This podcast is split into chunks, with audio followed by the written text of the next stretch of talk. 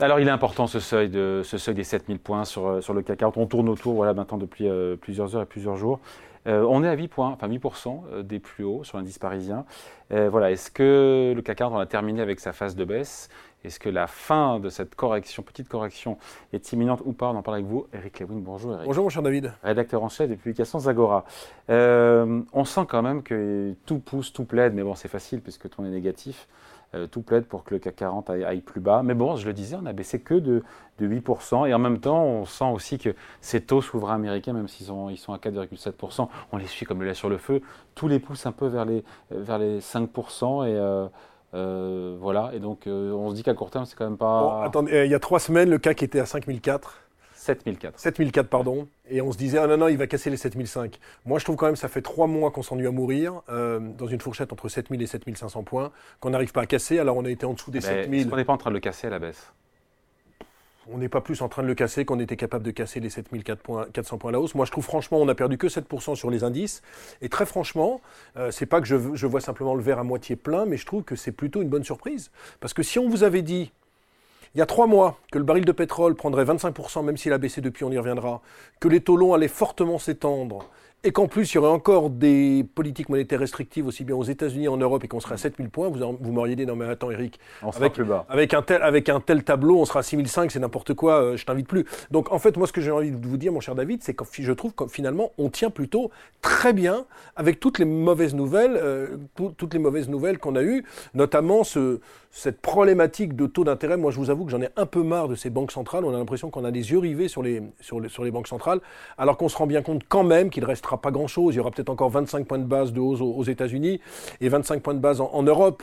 Euh, Sauf que les marchés, pendant des mois et des trimestres, ont pensé que les taux d'intérêt allaient baisser en 2024. On a compris, parfois c'était de même 2023, fin 2023, ça n'arrivera pas. Les taux d'intérêt vont rester longtemps plus élevé. Il y aura peut-être quand même deux baisses des taux aux États-Unis en 2024. On en attendait quatre, on en aura deux. Non, mais ce que je veux dire, c'est qu'on tient plutôt pas mal. Moi, ce que j'ai quand même envie, c'est qu'on revienne sur la microéconomie, euh, qu'on revienne sur les résultats des entreprises qui vont commencer à être publiés. On a une très mauvaise surprise ce matin avec Alstom. Bon, on n'en parle pas, mais sur un free cash flow négatif, l'action perd 35%.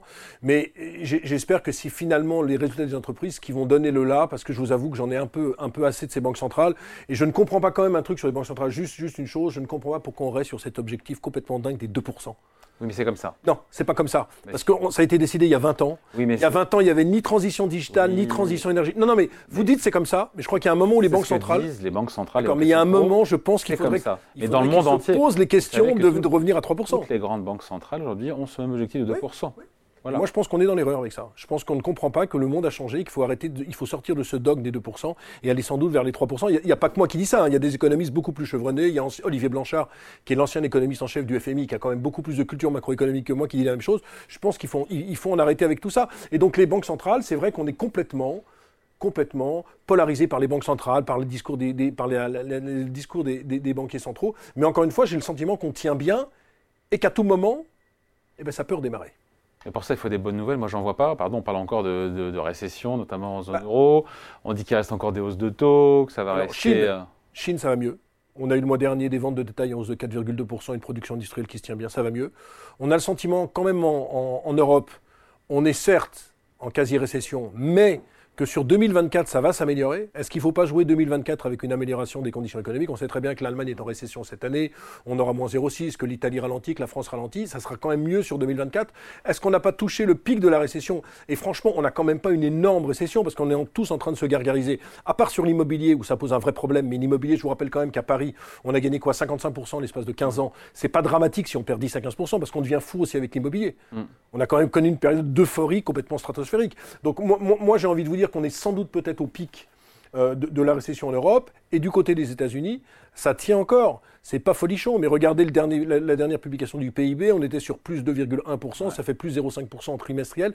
Donc c'est pas dramatique. Et puis dernière chose, euh, les ratios des entreprises ont, fortement baissé. On était sur un PE qui, qui était autour de 14 début août. On est maintenant sur 12 ratios court-bénéfice pour les entreprises du, CAC 40. 12, ça va. Euh, Avec beaucoup de boîtes qui sont quand même, euh, je ne sais pas si on peut dire péter la gueule sur, euh, sur Ecorama, mais qui ont quand même dévissé le luxe, on perd entre 15 et 18 Et, et c'est pas simplement Kering, c'est aussi LVMH. ST Microelectronics perd 12% Pernod Ricard perd 20% Donc il y a quand même des sociétés qui commencent à, redevenir Par rapport à leur plus haut. Par rapport à leur plus haut, mais ça a quand même Ah, baissé. Ça a, quand même, ça a quand même baissé. On est quand même, on, on est sur un marché de 7000 alors qu'on avait connu 7550 points. Et puis on est, pardon, on est à 8% de hausse depuis le début de l'année sur le CAC 40, on en a perdu 8. Il n'y a pas péril à demeure, mais pour vous, malgré tout, le gros de la baisse est quasiment. Pour vous, euh, on peut aller éventuellement vers 6008 et 6800 Non, mais points, je, il me l'a j'ai dit. toujours- hein. je l'avais dit la dernière fois qu'on s'était vu, je pense qu'on peut aller vers 6008, mais enfin 6008, c'est une queue de Il n'y a pas de raison d'aller Bah, en il y a pas de raison, non, de mais- 6008. Il y a pas de- Vous pensez que les taux vont aller jusqu'où? Et puis, attendez, on n'a pas parlé de l'inflation, mais l'inflation, on était sur un trend supérieur à 10% Ouais. il y a quasiment 15 mois en Europe, on est sur un trend de 5%. Aux États-Unis, la même chose, donc on sent très bien que l'inflation finit par décélérer. Et même le pétrole qui nous inquiétait la semaine dernière a vient de 85. perdre, vient de perdre, mon cher David, 10 dollars. dollars en l'espace d'une semaine. On va pas revenir là-dessus, mais les gens s'inquiètent euh, sur la demande. Et puis, dernière chose, c'est le retour des IPO. Introduction aux bourses. Ouais, enfin, c'est- pas folichon. hein. Bah, le meilleur mois depuis janvier 2022 aux Oui, enfin, quand on voit les cours boursiers. Qui... Non, mais attendez, ARM, vous voulez parler de ARM dans les semi-conducteurs, je suis d'accord avec vous, on a fait 51 dollars, vous auriez acheté à 51, vous auriez pu revendre à 65 Oui. euh, trois jours après. on est revenu non mais d'accord, on est revenu, mais le premier mouvement était quand même positif. Bon, n'a pas Instacart, ça n'a pas non mais ça n'a pas tenu, mais il y a quand même des introductions en bourse qui arrivent. Euh, Il y a une boîte en France qui s'appelle Planisware, qui est un éditeur de logiciels, valant entre 1 milliard 2 et 1 milliard 5. Alors c'est sûr que c'est Ardian, le fonds qui va vendre, ils vont faire du cash out à horizon de 250 millions d'euros, mais il y a quand même des opérations qui arrivent. Donc c'est pas aussi morne qu'il y a 3 mois ou 4 mois. Moi, j'ai pas envie de vous dire qu'on va aller à 9000 en ligne droite. Je dis simplement, je suis pas sûr qu'il faille être en ce moment dans un pessimisme complètement, euh, complètement euh, catastrophique. D'autant plus que sur les taux longs, est-ce qu'on n'a pas vu le pire quas- quasiment? C'est-à-dire qu'on va aller. Ah, peut-être- mais le- la clé est là, et donc on revient aux banques centrales. Voilà, Oh, D'accord, vous pensez qu'on va aller à combien sur le 10 ans américain? 5% Oui, je pense. Ok, 5%, c'est 25 points de base. Comment on va faire ça? Non, mais d'ici là, d'ici euh, d'ici deux mois, quoi. Non, mais si c'est d'ici deux mois, on s'en fout. La problématique, vous savez très bien que c'est la vitesse Mm. des taux. C'est-à-dire que si on va à 5% cet après-midi, je suis d'accord que le marché peut baisser.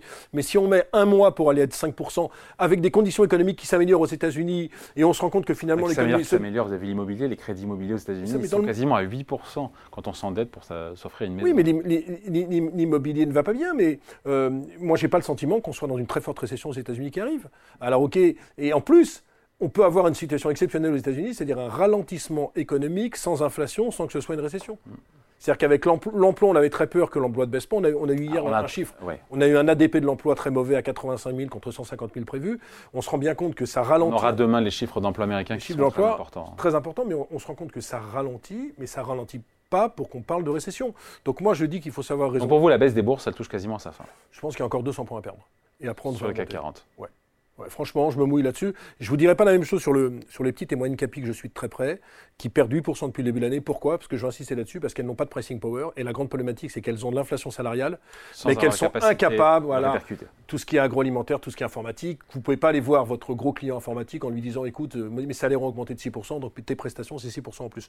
Donc là, il y a une, une vraie problématique dans le monde des small limits en ce moment, mais ça se terminera par des OPA.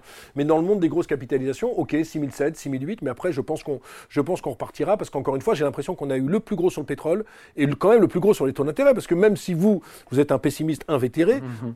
combien on peut voir de hausse des taux encore en Europe aux États-Unis? Vous parlez des taux courts, moi je vous parlais des taux Non, des taux, parlons des taux courts là pour une fois.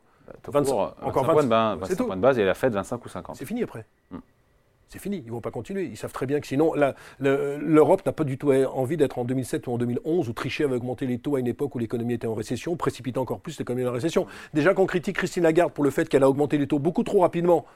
Euh, je crois que c'est une chronique de Patrick Artus ce matin dans les échos, beaucoup trop rapidement par rapport au moment où l'inflation commençait à, à s'envoler. Je crois que Christine Lagarde n'a pas envie d'être la, celle qui a précipité l'Europe dans la récession. Donc tout le monde va faire très très attention. Et d'ailleurs, vous avez des banquiers centraux, aussi bien aux States qu'en Europe, qui disent attention maintenant, il faut temporiser. Et donc moi, c'est un petit peu mon scénario. Ouais, Et puis à chaque fois qu'il y a eu des phases de baisse, il y a toujours euh, eu au bout d'un moment des achats à bon compte d'investisseurs qui sont revenus. Et puis franchement, je vais vous dire une chose, je termine là-dessus. Si on vous avait dit que les taux à zéro en Europe, il y a les quoi, 18 mois, Ouais.